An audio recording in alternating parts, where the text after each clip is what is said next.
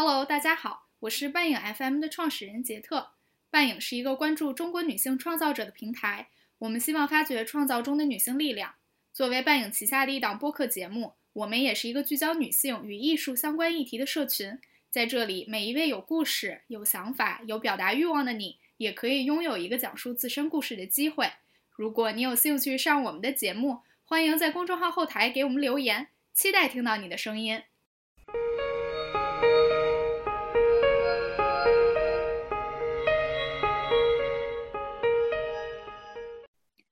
谢播客公社和公益合作方绿色和平邀请我们来录制这一期和气候变化、环境保护相关的节目，这是我们长期关注的话题，所以感谢两个合作方给了我们一个契机，可以把心中的思考一吐为快。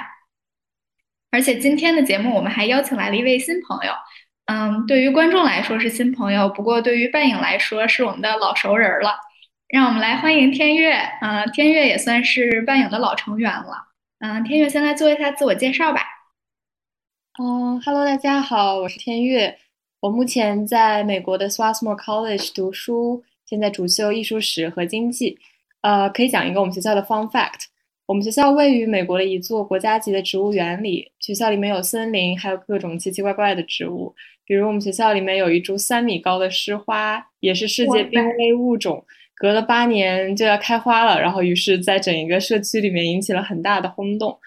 嗯，不知道是不是因为和植物待久的缘故，我也慢慢对环境议题变得有一些兴趣。所以今天很开心可以和杰特和 Clear 一起聊一聊关于生态女女性主义的问题。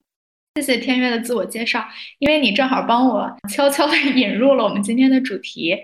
呃，因为今天的这期节目，其实我是想从。呃，我自己变身成为一棵树的这个经历开始谈起。呃，为什么会想到这棵树呢？是因为，嗯，呃，女性主义这个领域，它不是有一个分支叫做呃环保主义女性主义嘛？就挺复杂这个名字，但它的英文稍微简单一点是叫做 ecofeminism。呃，但是之前我真的是完全不能理解这个词，因为我觉得这个就是理论家的一种头脑游戏吧。但是。呃，今年年初的时候，我上了一个戏剧疗愈课，然后我们课上有一个练习是扮演一棵树，呃，扮演完这棵树，我就完全理解了，呃，并不是说从头脑层面的理解，而是说我的身体完全理解了为什么环保和女权它是相通的。嗯，啊，那我先来展开讲讲吗？好的呀，那我先来讲，就是仔细的来聊一下这个经历吧。嗯，当时我在扮演树，然后其他的同学就是扮演风，呃，有微风，有柔风，还有那种狂风骤雨的那种风。然后当这些风在触碰我的时候，我其实能够感受到每个同学他都是带着不同的情绪的。比如说，有的风很调皮，有的风很自信，然后还有的风很挑逗。呃，就是作为这样一棵不能动的树，我我当时就是在默默承受着不同的风传递给我的情绪，然后我就觉得那个体验实在是太美好了，就是美好到我一直在流眼泪。呃，我当时就觉得，是不是我前一就是我的前世，我曾经做过一棵树，就是我觉得我的体内它是有树的 DNA 的，然后那个 DNA 在这么一个戏剧练习里被唤醒了。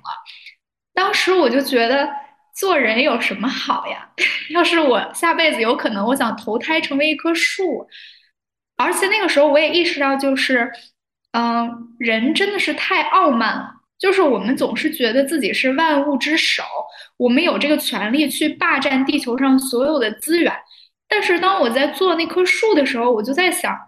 嗯，万物难道真的有什么高下之分吗？我们不过都是宇宙间。一个很短暂的生命而已，然后，呃，也是在那一刻，我由衷的感受到环境保护为什么很必要。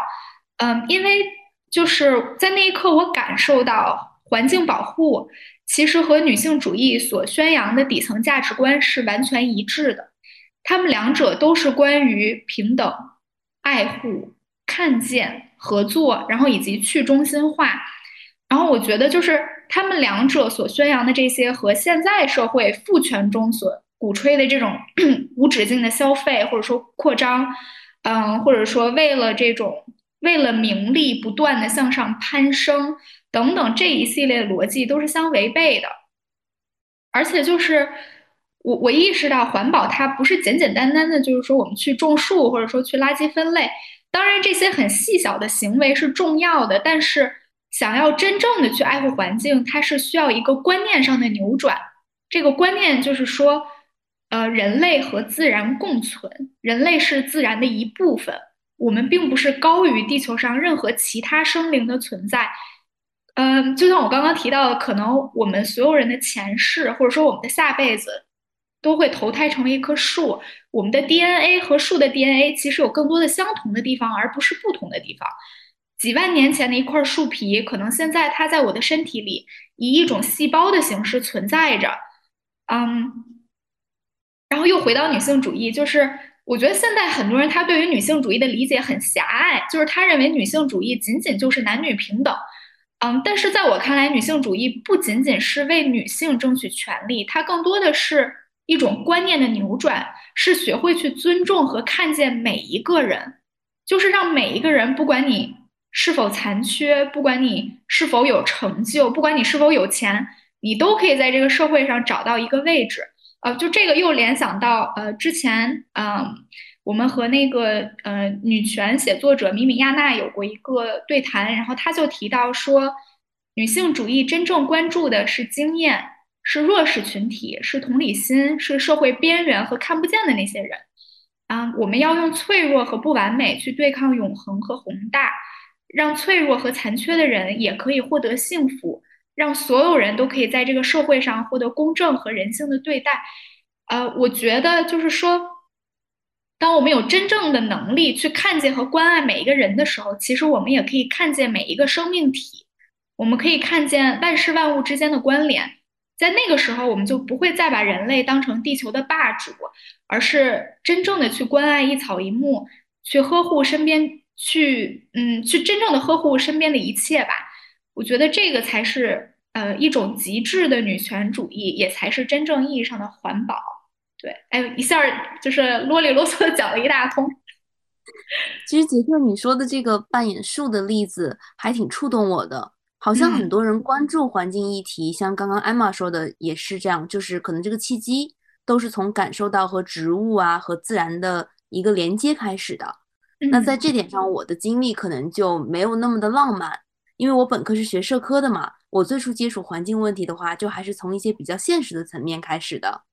嗯，对，我也觉得我的这个想法可能过于浪漫了，然后也想听听 Claire 从你的这个更加现实或者说更加理性的层面有一些怎样的思考。这个其实也有挺多方面的，比如说空气质量啊，然后气候变化嘛，气候变暖，甚至说太空垃圾这些，从长远来看，对我们的社会啊，对我们的环境有什么样的影响？还有就是，比如说怎么能让国家和国家之间达成合作去处理这些问题？比如说巴黎议定这样的呃一个国际共识，但是逐渐我也会去开始思考环境污染、生态危机它的源头到底是在哪里？这个问题它是不是其实是折射出了我们现有的社会和经济框架中一些更深层次的或者更结构性的一些问题？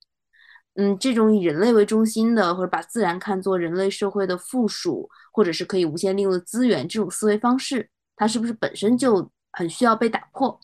嗯，刚刚杰特其实提到了一个，就是说人有什么好，万物之间有什么高下之分？我觉得这个其实是个特别重要的问题，因为在我们的日常生活啊，我们从小的教育中，好像就是很习惯的去把人看作宇宙的主宰。那我们不仅可以决定地球上其他生物的命运，甚至于我们可以去制定太空法，去规范太空资源的使用。就是在潜意识里，我们其实已经把自然看作了一种。嗯，外于我们人类自身的客体，它就好像是人类社会的一个附属品、所有物，因此它也可以被驯服、被管理、被开采和被拥有。那这一串被怎么怎么样，其实是不是听起来有点耳熟？我觉得这个其实好像和传统男权社会中女性的位置啊，还有处境是不谋而合的。这也就是生态女性主义，就是 ecofeminism 它的一个出发点和理论根基吧。嗯。嗯，就生态女性主义，它其实认为我们的社会呢，对自然还有对女性的压迫是相互关联的，他们俩同样是根植于男权思想中的等级制度，还有二元分化。呃二元划分，然后呢以西方为中心的现代价值体系，其实它是构建了一系列这种有等级分别的二元概念，就比如说思想和躯体，呃理智和情感，文明和自然，其中每对概念中的前者呢都被认为是高于后者的，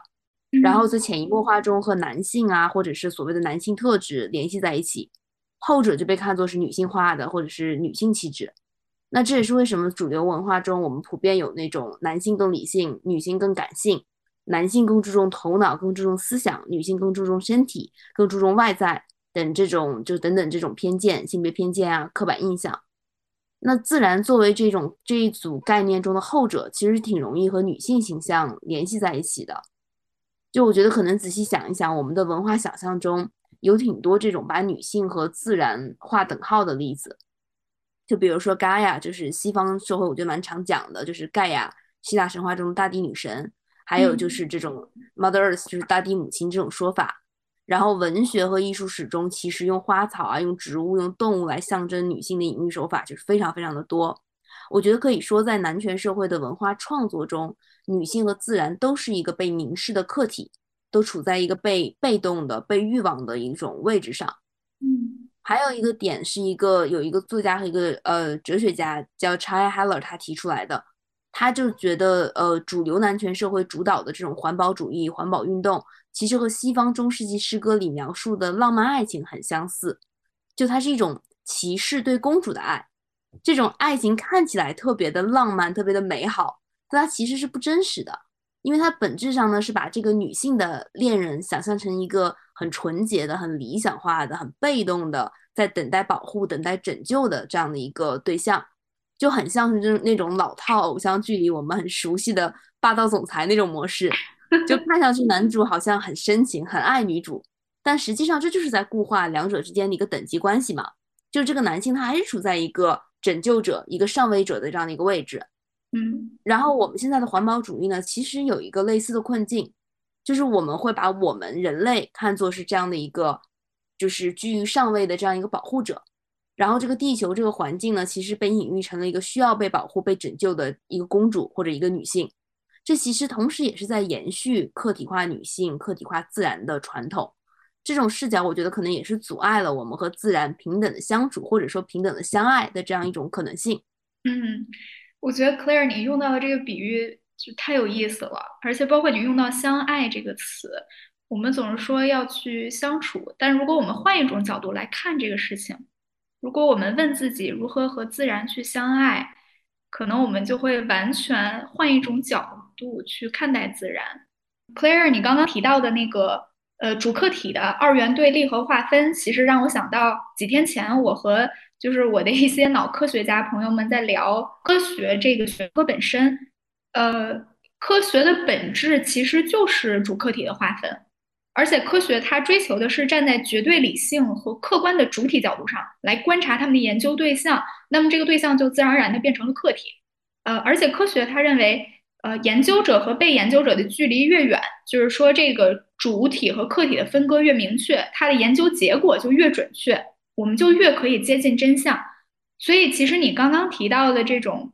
呃，以西方为中心的现代价值体系，它的这个主客体二元对立，很可能就是从科学中演化而来的，或者至少我们可以说，嗯，科学它作为我们现代生活的一个指导方针，它在不断的固化和合理化主客体的这种分裂，嗯。回到你刚刚提到，就是说这个女性常常被看成是客体嘛，这种例子其实还是很容易找到的。比如说在西方艺术史里，到处都是男画家画裸女嘛。然后扮演 FF 的第一期，我们也聊了很多这个话题，在这里就不细聊了。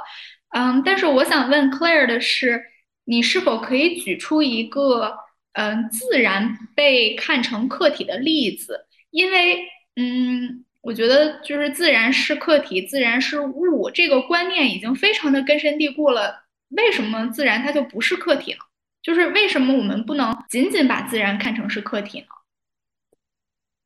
自然被看成是客体的例子，我觉得可能更多就是存在于日常生活中吧。就是我们平常可能出门看到花草树木，看到岩石啊、泥土、江河湖海，我们会自动把它认作物。比如说我这里在说话，但是如果我写下来的话，它会是宝盖头的它。而不是单人旁的那个它，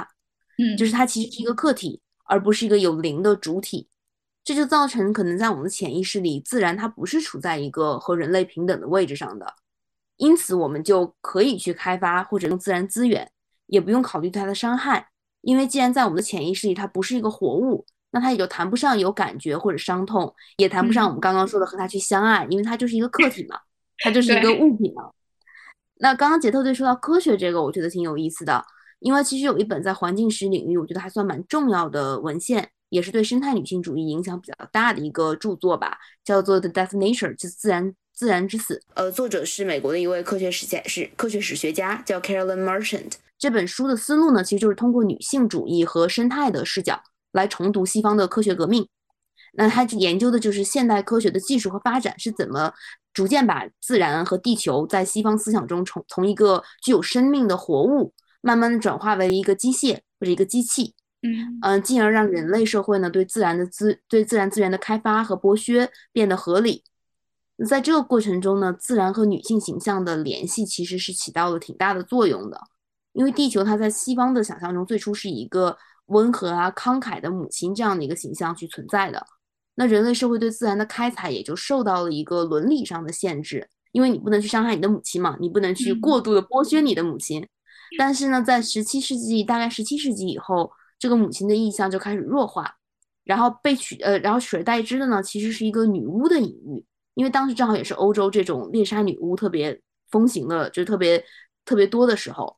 那虽然这个版本的自然它仍然是个女性，但是它已经逐渐变成了一个混乱的、需要被控制、需要被征服、需要被呃就是被被管制的一个形象。嗯，这也就促使说人类社会呢对自然的大规模开采变得不仅仅是很合理的。甚至于是很必要的，或者说是理所当然的。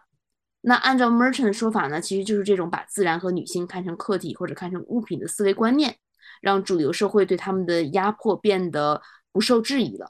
那也就是为什么人类可以说，为了可以在后来呃的十八世纪、十九世纪、二十世纪中，为了供养资本经济的发展而无节制的去索取自然资源，然后进而导致了我们今天的环境和气候危机。那如果我们按照这个思路来的话呢，那改善环境问题，建立一个这种所谓可持续的自然生态，需要的就不仅仅是实际层面的环保行动了，还有就是整个社会这种思维框架的转变。就我们可能需要重新去意识到，自然它不仅仅是为了给人类的发展提供资源而存在的，它就是一个自然而然存在的东西。然后，自然和人之间本应该是一个横向的、网状的，可能是互相关联的这样一种共存模式。我觉得这个其实就是和女性主义所倡导的这种平等关系，呃，有异曲同工之妙。也就是他们俩开始建立联系的，开始建立联系的点。我觉得 Claire 说的特别好，就是一下把我们这期节目的中心思想都给提炼出来了。嗯，对，就像 Claire 刚才说到的。我们是处在自然之中，人类不是外于自然的存在，而且自然也不是为了给人类提供资源而存在的。而且我觉得，就是这么说起来，感觉人类真的好巨婴啊！就是我们在潜意识里都觉得自己是宇宙的中心，是是自然的中心。嗯嗯，对，就是刚刚 Claire 提到关于隐喻、科学技术，然后女性身体的观点非常有趣，也让我想到最近我在读的一本书。是美国人类学家 Emily Martin 写的《The Woman in the Body》身体内的女性。她在书中提出，我们的工业化生产其实产生了非常多的隐喻，对于人类去理解这个社会和自己都产生了很大的影响。我相信大家在小学、初高中的生物课本上，或者在近几年非常火的动漫《工作细胞》中，都有可能读到或者看到，我们的身体被描述成了一个巨大的车间，大脑是一个指挥官。它向身体的各个系系统组织去传达命令，又用不同的器官组织去执行命令。而我们的心脏则被描述成了生命的能量泵，只有有规律的跳动才能维持生命体征。但是随着自然界、科学界新的发现，尤其是呃像混沌理论的提出，医学和生物界也认为，对于身体的描述语言是需要被不断的更新、被挑战的。呃，也有一些心脏学家会指出。我们的心脏不应该被看作什么特殊的一种生命之源泉那种高位的系统，它应该就像是一个组织，就比如说我们的神经组织一样。也有研究会表明，说是，嗯，心脏有时候不规律的跳动，其实应该是一种正常的状态。它就是对于外界或者身体内部的变化产生的一种适应性的反应。这种不规律的跳动应该被医生去理解成是一个非常带有信息的一个信号，就医生应该去追根溯源去找为什么会出现这样的不正常，而不是说哦你生病了，你要吃药，你需要被改过来，你需要做切除，你需要去做手术。我觉得我现在回想起来也觉得非常有道理。就究竟是谁去规定了人体体内的三六九等？我们的心脏和我们的手和我们的脚为什么是不一样的一个存在呢？嗯，哎，这个还挺父权的，就是什么都得规划出一个等级。对，我觉得就是这种等级制度，就不是说它自然而存在的，其实也是人类给它赋予的一种意义吧。对，嗯，机械的生产的隐喻，它其实更多的也影响到了。生物和医学对于女性身体的一种描述，就像有时候我们会看到，人们会把子宫内壁的作用描述成为胚胎的着床提供了良好的环境，或者说每个月子宫内壁的代谢。我们把子宫和受精、怀孕的功能联系在一起，也仿佛让月经成为了一种很失败的受精，而绝经就会认为是子宫本身功能的一种彻底的丧失。我们可以同样的想一想。胃黏膜的内壁，其实我们也是在不断的更新的，但我们却从未用一种失败的意象去描述这一过程。Martin 他在书中讨论了更多的一些场景，比如说像生育、妇科检查，这些都把女性的身体或者女性的子宫描述成了一种生产的机器，而女性就成为了其中的劳动力，医院成了呃工厂的监督者，他需要把生育把控在每一个呃不同的时间。然后只有按照时间去完成这些事情，才能被认为是正常的。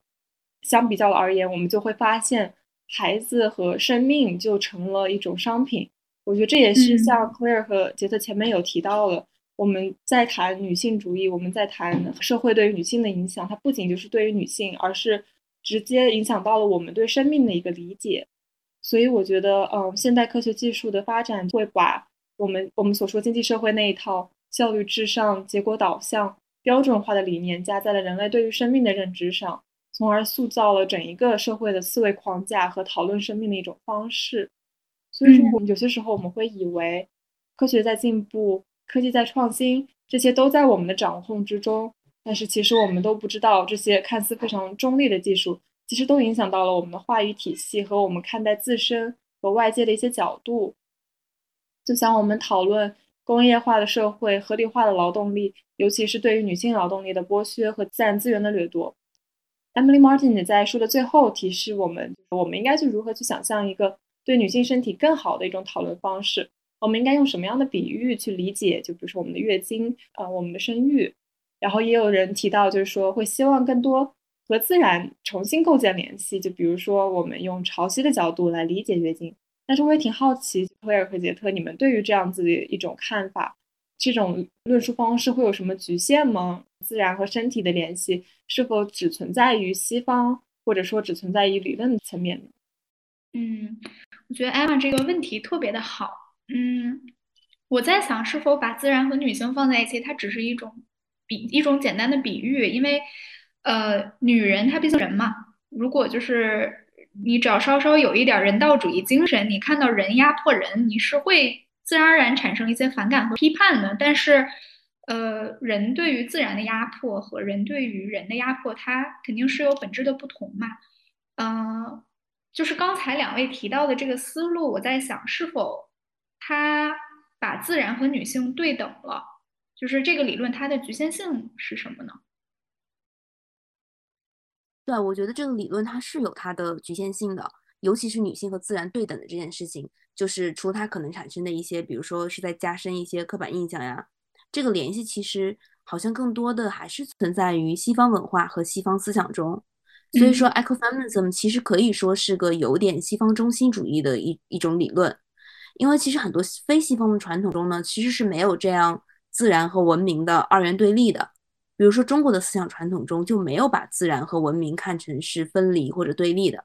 相反，自然它包揽万物，而人只是其中的一部分。但是这也不代表说古代的中国社会就没有对自然的污染和侵害。但是在中国的文化传统中呢，可能的确不是通过自然和女性的相互隐喻来支持对自然资源的开采和利用的。嗯，对，确实是这样。呃，对，古代没有把中国古代没有把自然和女人对等起来嘛，但是也并不是说它就没有少压迫女性，所以可见这个压迫和掠夺是很真实发生过的，只是说东西方他在用不同的话术来合理化自己的行为吧。啊，那么到了今天，就是说在一个全球化的语境之下，我们刚刚所提到的这种女性主义，它和环境问题的连接还适用吗？嗯，我的话，我个人是觉得还是适用的，因为首先我们今天的环境污染啊、气候变化这种问题，其实它还是一个全球性的问题，而且我会觉得它在很大程度上还是受到过去呃一二百年内以西方为中心的这种资本经济结构和男权社会逻辑的扩张呃的影响，也就是开头杰特提到过的那些无止境的竞争、消费、扩张。另外，其实性别平等和环境问题呢，在现实层面上，我觉得也是相互缠绕的。就比如说从气候变化这个例子来讲吧，由气候变化引起的自然灾害，比如说干旱啊、洪水啊、飓风这一类的，对不同人群的影响其实是不平均的。比如说偏远地区依靠自然资源去生存的贫困人口，他受到的影响肯定是要比居住在城市里面从超市里去买菜，呃，使用自来水的这样的中产阶级要多得多。那其实女性群体呢，普遍面临这一个不平等的资源分配。比如说，现在全球的贫困人口中，女性仍然是占主要比例的。那气候变化给女性群体带来的灾难呢，呃，也也就很容易去更加去加剧女性群体不平等的处境。这个呢，其实在发展中的地区和国家就是特别的明显。同时，女性在自然灾害中遇难的风险也比较大。比如说，零四年的印尼海啸中。百分之七十的遇难者都是女性，这其实也不是因为说女性在生理上自救能力更差，因为有研究其实表明过，嗯，如果我们按照平均的比例去重新分配，呃，经济和社会权益的话，那么自然灾害中女性和男性的死亡率应该是相近的。那导致现在这种不平等比例的原因，往往是因为女性没有机会去参加灾害演习，或者她们的服饰过于累赘，不方便运动。呃，以及在危险的情况下，女性她传统她需要照顾老人啊，需要照顾孩子，甚至是因为当地的一些习俗，它不允许女性在没有男性亲属的陪伴下自行去逃难或者去迁移这样这样的原因。对，是的，所以就是，所以就是说，在自然在就是说气候变暖它引起一些自然灾害的时候，女性很可能面临的是更大的危险。当然不是说男性不面对危不面临危险，但是女性可能会面临一些特殊的危险。嗯，那比较好的一件事情就是，现在国际组织已经开始比较积极的让女性去参与到环境保护的这些项目里面了，因为他们发现性别环境问题是互相相关的。那么如果这个决策和实践里面没有女性的参与，很多时候就会忽略掉一些非常重要的现实因素，还有本土女性群体的一些生活经验，因此就很难去成功。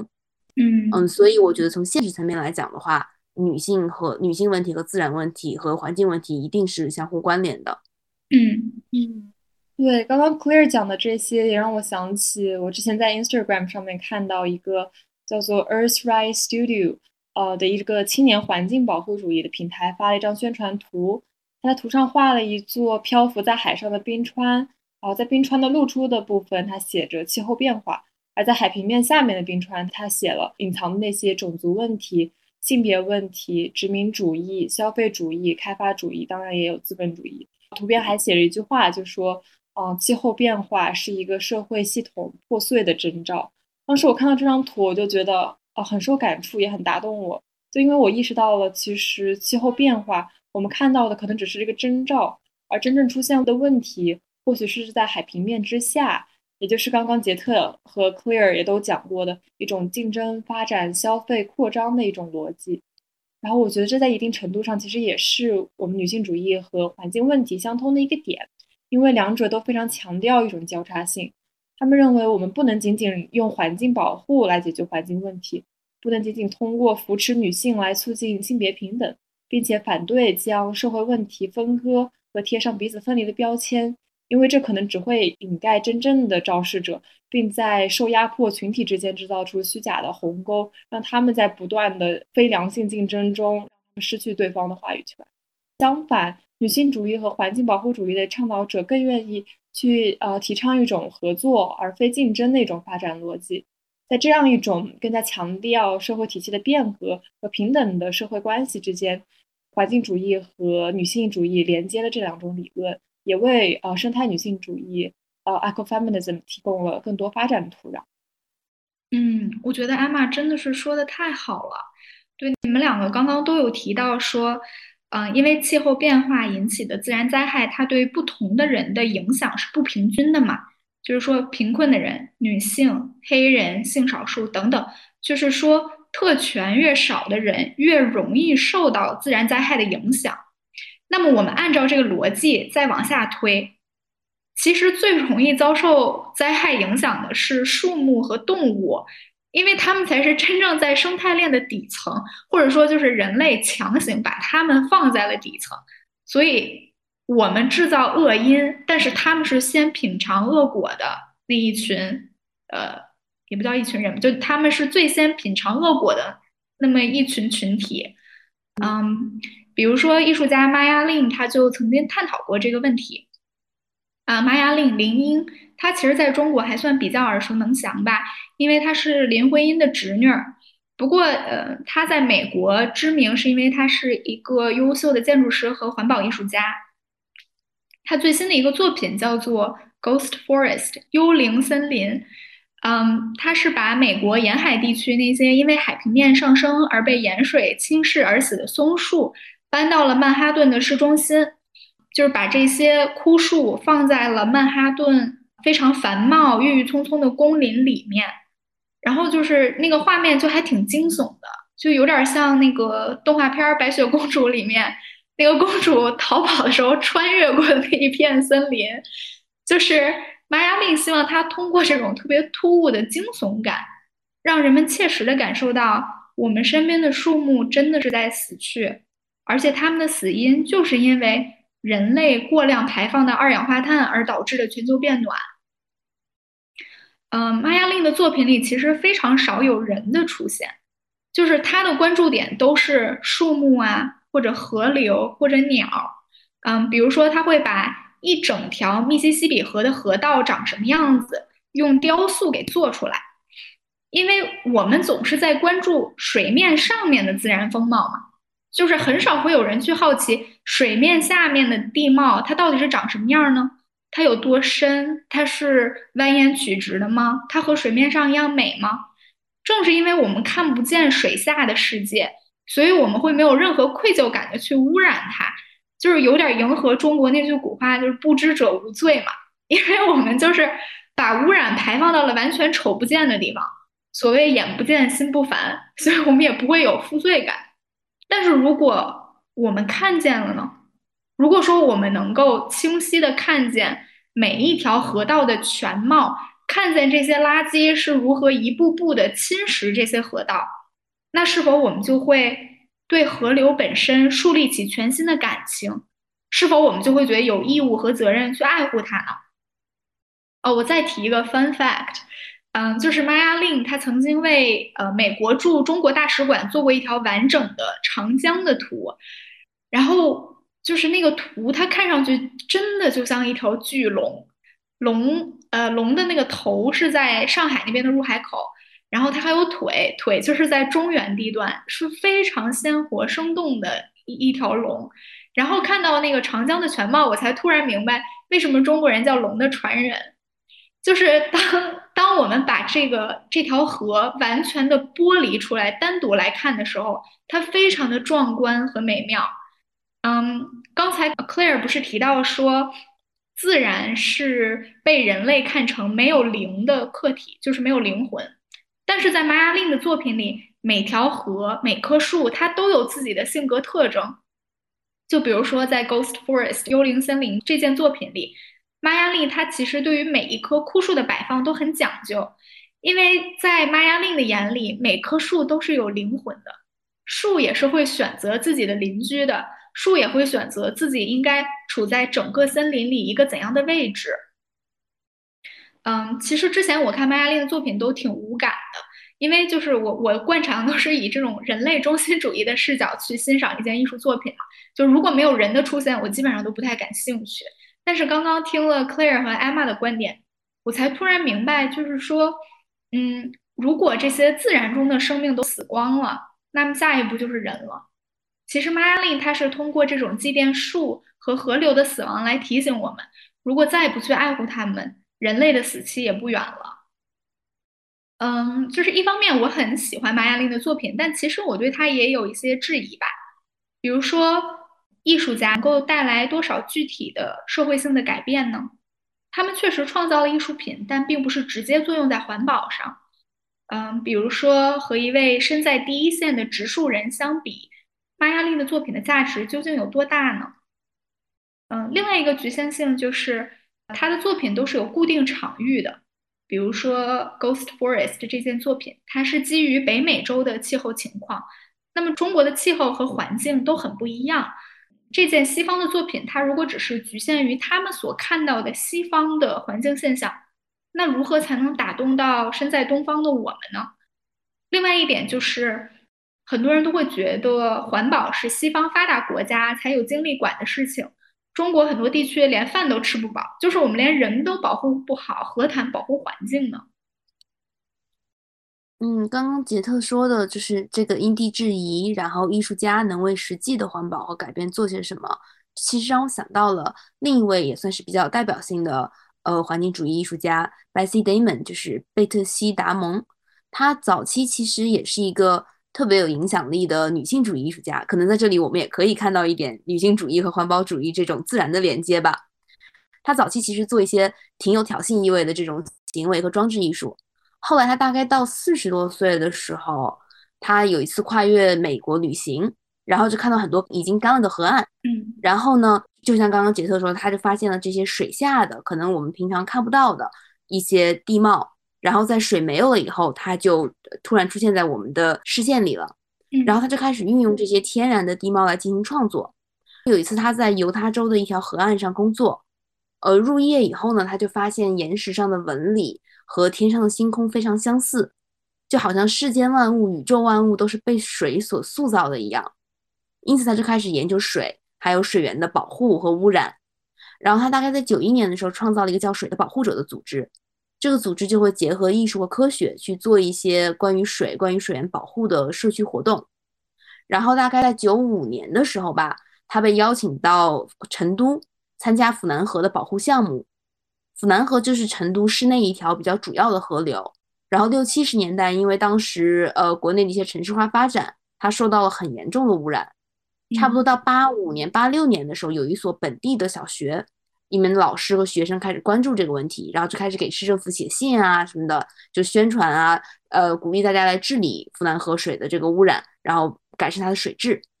然后达蒙被邀请到成都以后呢，就在一位中国艺术家戴光裕的帮助下，召集了一组国内和国外的艺术家，让他们大概通过三周的时间，呃，通过一些工作坊来和科学家、教育家、政策制定者一起交流。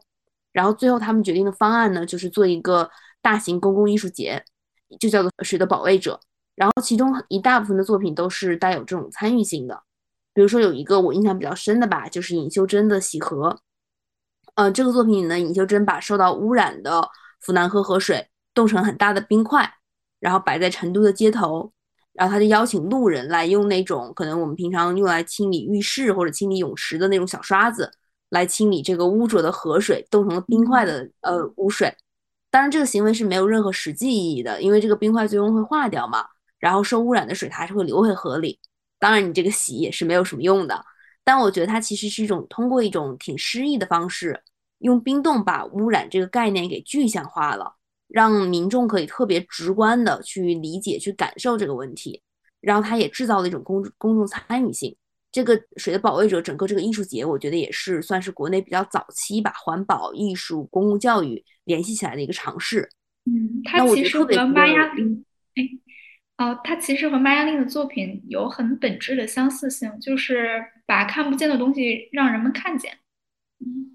对，我觉得是这样的，就是他把一些可能我们平常说到环保、说到环境污染，我们仍然是它其实是非常，其实污染也是很直观的。像水被污染的河水，其实我们是很容易看到，但是我们会惯常的去忽略它。像刚刚呃杰特说的“眼不见为净”，有的时候可能并不是真的眼不见，只是我们主观的希望看不见。所以很多时候这些环境污染在我们的在我们生活中就变成了一种背景音。对，但是这个东西，我觉得它就是把这个东西直白的放到你面前，让你不能去忽略它。然后，尤其像洗河这样的作品，它其实让你实际的去接触了污染。通过洗这个动作，你其实是实际在和这个，就是我觉得像我们刚刚说的和自然相爱嘛，它可能也是一个和自然接触的过程。当你触碰到了污染，你就很难再去忽视它了。而且我觉得特别值得一提的是，就是在这个活动之前呢，府南河的治理，包括国内很多的这种大型的环保的项目啊，其实基本都没有什么公众参与度，政府也不觉得说有必要让民众来参与，或者说是甚至去了解环保问题。但是因为水的保卫者当时做的挺成功的嘛，会有很多电视台来报道、来宣传。最后呢，成都市就改变了原本准备建一座封闭的呃污水处理设施的一个计划，把这个改成了一个对市民开放的公园。就叫活水公园，现在好像还在。这个活水公园，它每天可以处理可能两百立方被污染的河水，这个量并不是非常的大。但是因为它这个公园嘛，它是开放给民众的，公众就可以看到整个系统的运作，也就是说起到了一个科普和教育的作用。大家也可能更容易去理解，呃，水的污染，然后它是怎么被净化的，然后怎么被放回了河里面。这公园的概念呢，就是达蒙来构思的。就这其实已经不算是一个艺术作品了。但是从某种程度来说，我觉得他也是艺术家，从自身的创作出发，他最早在犹他州那个河岸上看到星空的那一刻所迸发出来的那个灵感，然后最终延伸为了实际参与环境问题的一种方式。可能我觉得从某个意义上，可能也回应了刚刚杰特说的，艺术家到底能为环境做些什么，或者说艺术它是怎么和实际的环境行动相通的。嗯嗯，刚刚 Claire 提到几件艺术作品都特别有意思。尤其是 Babsy Damon，他可以把艺术和公共教育，还有各种呃社会力量全部都聚集在一起。我觉得这真的是一种呃艺术作品，它为社会运动发声，它去连接各种社会力量的一种方式。嗯，我会觉得尹秀珍喜合作品，它通过呃曝光并且视觉化呈现了水污染。去对抗现代化社会中反自然的逻辑，让我想起了另外一位艺术家，他叫 Agnes Deans。他出生在布达佩斯，目前他居住在纽约。他最广为人知的作品是在1982年创作的一个公共艺术，也是一个大地艺术的作品，叫做《麦田地一次对抗》。一开始，Deans 他其实不是说这是一个很自发的项目。他是被公共艺术基金会委托去曼哈顿去创作一件公共艺术作品。当他被采访问：“哦，你为什么选择去呃造一片麦田地？”他说：“纽约已经受够了那群骑在马上的男人的形象了。”于是他就去做了这样的作品。嗯，然后他在曼哈顿是他那个双子双子塔建成后。建立了一个垃圾填埋场，里面种植了一片很广阔的金色的麦田。然后这片土地它有两英亩，然后也是由艺术家本人、他的两位助理还有志愿者，呃，一起清理垃圾，然后在夏天种植，然后并且收获。我觉得这件作品非常有意思的点就在于这片麦田的地点。我也看到当时史料有拍很多照片，它就坐落在华华尔街的附近。我们也知道，呃，九十年代的华尔街是一个非常男性主导的地方。当然，我觉得现在可能也是吧。嗯，就在不远处的地方，我们可以看到，就是 Deans，就这个女艺术家，她穿着一个短袖的衬衫，一条牛仔裤，然后拿着锄头，就非常威风站在麦田里面。然后背后，我们看到一堆华尔街的高楼，整片麦田对面就可以看到自由女神像。我觉得这真的是一件非常具有讽刺意味的作品吧。因为它对于呃全球的经济和粮食的关系，也对于呃男性的劳动和女性的劳动，就是在这样一一张照片或者说一一个嗯大地艺术作品里面中体现的很淋漓尽致。嗯嗯，我觉得这件公共艺术或者大地艺术作品，它的对对抗性就源于嗯 Deans 他非常非常精确的一个选址，在曼哈顿在双子塔的垃圾填埋场上。但是我们也发现，d i n s 他非常想要去和全球去对话。他希望这件大地作品，它是可以脱离它的地域场域，可以具有普适性，它可以去对全球的观众都可以有产生那样的共鸣的。然后他在一次采访中也说到，他觉得麦田是一个象征，是一个非常普遍的概念，它代表了食品、能源、商业、世界贸易和经济。它呃它存在着管理不善、浪费、世界饥饿和生态的问题。就是，但是麦田和麦子它是否可以成为这样一种粮食的象征？我觉得不同的国家可能是存在不同的意义的吧。然后他是在米兰又复制了这样子的一个呃麦田作品，也将它放在了米兰的一个城区。但是我会个人觉得，就它有点失去了它本身在纽约曼哈顿存在的那样子这种对抗性。所以我觉得，就像杰特一开始说的，我们觉得大地、气候、环境、自然，我们每个人身在其中，又是那么的普遍。应当就是所有人都应该会可以去对一件作品去产生共鸣，但是我们会发现，就是很多嗯艺术作品它在大地和环境上的表达存在非常强的一个在地性，就是脱离了环境的语境，它就会失去很大的力量。就像 Deans 他在曼哈顿种的这片麦田，如果是一个不熟悉纽约、不熟悉曼哈顿的人和一个土生土长的纽约客一起来看的话，我当然是会有很大不一样的体验的。嗯，我觉得这可能是一个类似于环境艺术的小小的一个悖论，就是它概念的普适性和它实际表达的一个在地性之间。对，我觉得就环境和生态艺术而言，其实确实还挺矛盾的。而且我们可能经常说气候变暖啊，环境危机，它是全球共同面对的难题。但就像我们之前说过的嘛，它的影响其实是很不平均的，而且每个地方、每个社区面临的具体问题和解决方式都不太一样。我们刚刚聊玛雅令的时候，杰特也提到说，大家会会不会去质疑，就是这些都是一些比较发达的西方国家还有地区才会有余力去思考的问题。这里面其实还有一个争议，就是由西方的环保主义者、学者啊，甚至是艺术家主导的项目，是不是会水土不服，或者说被看作是对本土文化的一种入侵或者是侵犯？这其实我第一次知道达蒙和水的保护者这个这个活动的时候，我也会有这种疑问。不过，这个艺术节它似乎相对于艺术性，反而是在公共参与度上面做的特别的好。嗯，我觉得这个可能跟本土艺术家的参与，还有它面向市民的这种定位有关系吧。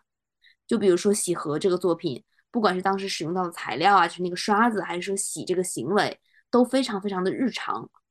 嗯，水的保护者当时在成都开幕的时候呢，其实也有过一个艺术家在锦江河畔集体换沙的这样一个活动，但是因为河水的污染，洗过的沙它其实变得更脏了。嗯，这其实也是借用了浣纱这个传统女性劳动的文化意象，可能也是本地人比较熟悉的一种画面。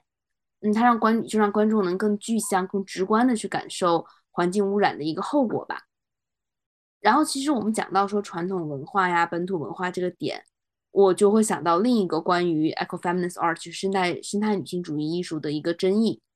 就是很多早期被归类为生态女性主义艺术的作品，它会去运用一些。前现代的文化符号，而且他特别倾向于强调女性身体和自然的联系。我能想到的一个很典型的就是 Anna Mendieta，她的这个 Silhouette 的系列会用树枝、花草啊、血液这类有机的材料，在大地里去刻画自己的剪影。我觉得这个作品就不仅是非常直观的把女性身体和自然联系在一起，和土地联系在一起，它其实就带有很强的神性或者是宗教性。它的视觉效果甚至可以说是有点像是某种呃前现代的这种宗教仪式。然后其实 Mendieta 它本身就是中美洲啊加勒比海地区的一些前现代文化，还有萨特亚里教是一个呃发源于古巴，结合非洲部落和天主教仪式的一个宗教，非常感兴趣。那他的作品呢也受到这些宗教仪式、神话传统的影响。嗯，我觉得听到这里，可能就是说大家就会有这种疑问，就是说这种表现方式，或者说把女性和自然啊和神话呀。和前现代文明关联起来的艺术隐喻，它是不是其实在强调女性更接近自然？女性是不是就就更接近所谓的原始文化？那这样说的话，是不是反而在加深刻板的性别印象呢？这其实我会觉得，这种质疑它本身其实也从某种角度上证明了生态女性主义一个观点，就是说，在我们被现代男权主义去主导的一个框架里面，像自然啊、神灵啊、巫术这些概念。都被看作是非理性的，被看作是落后于文明的，这其实也是男权主义思想的一个一个构造，或者说是一个他的一个想象。那进而把这些把这些嗯巫术神明这样的概念和所谓的女性思维和女性形象联系在一起，呃，然后一起被看作是不值一提的迷信。比如说有个挺有意思的观点呢，就是说十四到十八世纪欧洲社会在进行对于女巫的这种猎杀的同时。其实也杀死了这些所谓的女巫，这些被指控的女巫，她们所掌握的一些民间的医药学、植物学的传统。我觉得，其实这些反理性、反现代的表达，可能恰恰可以去挑战我们固有的一些思维模式，以一种更平等和一体性的方式去理解人类和自然的关系。也就是说，人类呃，人类社会呢，其实是自然的一部分，而不是一个外于自然的存在。对，我很同意 Claire 刚才说的。我觉得其实中国人就是我们更容易想到这种所谓的反理性、反现代性的表达，比如说像中医、禅修、易经等等，这些都是当下没有西方现代文明所接受的一些哲学理念。嗯，因为我不是刚刚禅修回来嘛，然后我的禅师他就讲一个观点。就是说，当人在进入很深的禅定的时候，我们的觉察力很强的时候，其实是可以感知到穴位的。嗯，这个就是说明中医的气脉、穴位等等这些理论，它的缘起是来自于人对于身体很强的感知力。但是因为呃现代科学它监测不到穴位，就是说没有办法用科学仪器来证明穴位是切实存在的。所以西方到现在都不承认中医的合理性，然后我觉得这不也是西方对于东方文明的一种压迫吗？而且在西方的想象里，东方经常以一种女性化的形象而存在。从这个角度上来说，女性、自然、东方古典文化，比如说像中医、道家、佛学等等，我觉得这些都是很相通的，他们都和当下的资本主义。消费扩张、西方现代性格格不入，但我反而觉得他们其中蕴藏着解决当代问题的根本方法。